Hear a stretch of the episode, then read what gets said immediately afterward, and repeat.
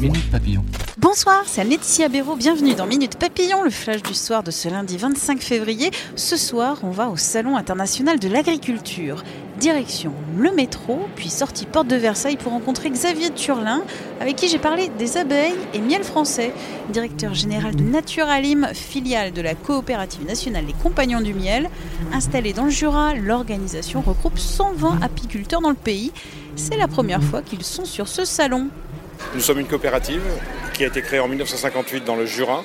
Euh, et nous, sommes aujourd'hui 120 apiculteurs qui sont répartis dans toutes les régions de France. La France consomme 45 000 tonnes de miel par an euh, et n'en produit que entre 10 000 et 15 000 tonnes par an. Parfois, ça peut monter jusqu'à 20 000, mais c'est extrêmement rare. Depuis plusieurs années, on entend parler des abeilles, d'apocalypse des abeilles, de, de, génocide des insectes. Quelle est la réalité selon vous? C'est quelque chose d'absolument vrai.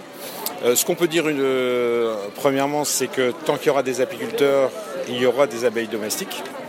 Après, effectivement, sur l'ensemble des insectes, donc les insectes sauvages, même les pollinisateurs d'ordre général, parce qu'il n'y a pas que les abeilles euh, qui sont pollinisateurs, il y a aussi les abeilles, d'abord les abeilles sauvages, puis plein d'autres insectes. Effectivement, la situation est extrêmement compliquée, et tout ça, c'est lié à l'activité humaine, évidemment. Les pesticides, c'est ce que les gens retiennent surtout, les pesticides, mais autour des pesticides, il y a, plein d'autres choses. Pour les abeilles, il y a les maladies, par exemple le varroa, qui est un, acarien qui va se fixer sur les abeilles et qui va les affaiblir jusqu'à les, faire euh, mourir. Euh, il y a les prédateurs, le frelon asiatique, euh, et ensuite il y a le manque de biodiversité florale, plus le climat qui devient de plus en plus difficile à, prédire, ou à connaître. Tout ça fait que c'est de plus en plus difficile pour un apiculteur d'élever ses abeilles. Est-ce que vous êtes plutôt optimiste ou est-ce que vous êtes plutôt négatif sur euh, l'évolution de, cette profession? Au niveau de la profession, euh, tant que les apiculteurs euh, pourront se battre et arriveront à vivre de ce métier-là, ils, arriveront à toujours trouver des espaces pour le faire. Mais c'est au niveau de la biodiversité en général où il faut être effectivement très prudent et il est plus qu'urgent de, s'intéresser, de se pencher et de protéger le vivant.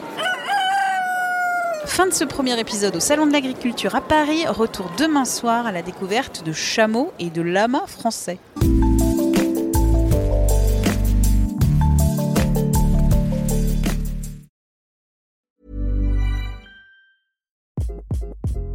Hi, this is Craig Robinson from Ways to Win, and support for this podcast comes from Invesco QQQ, the official ETF of the NCAA. The future isn't scary Not realizing its potential, however, could be. Just like on the recruiting trail, I've seen potential come in many forms as a coach. Learn more at Invesco.com slash QQQ. Let's rethink possibility. Investco Distributors, Inc.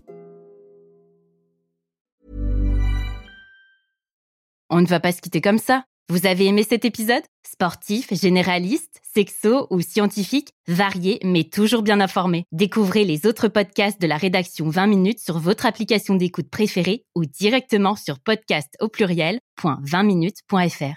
Et merci de nous avoir écoutés.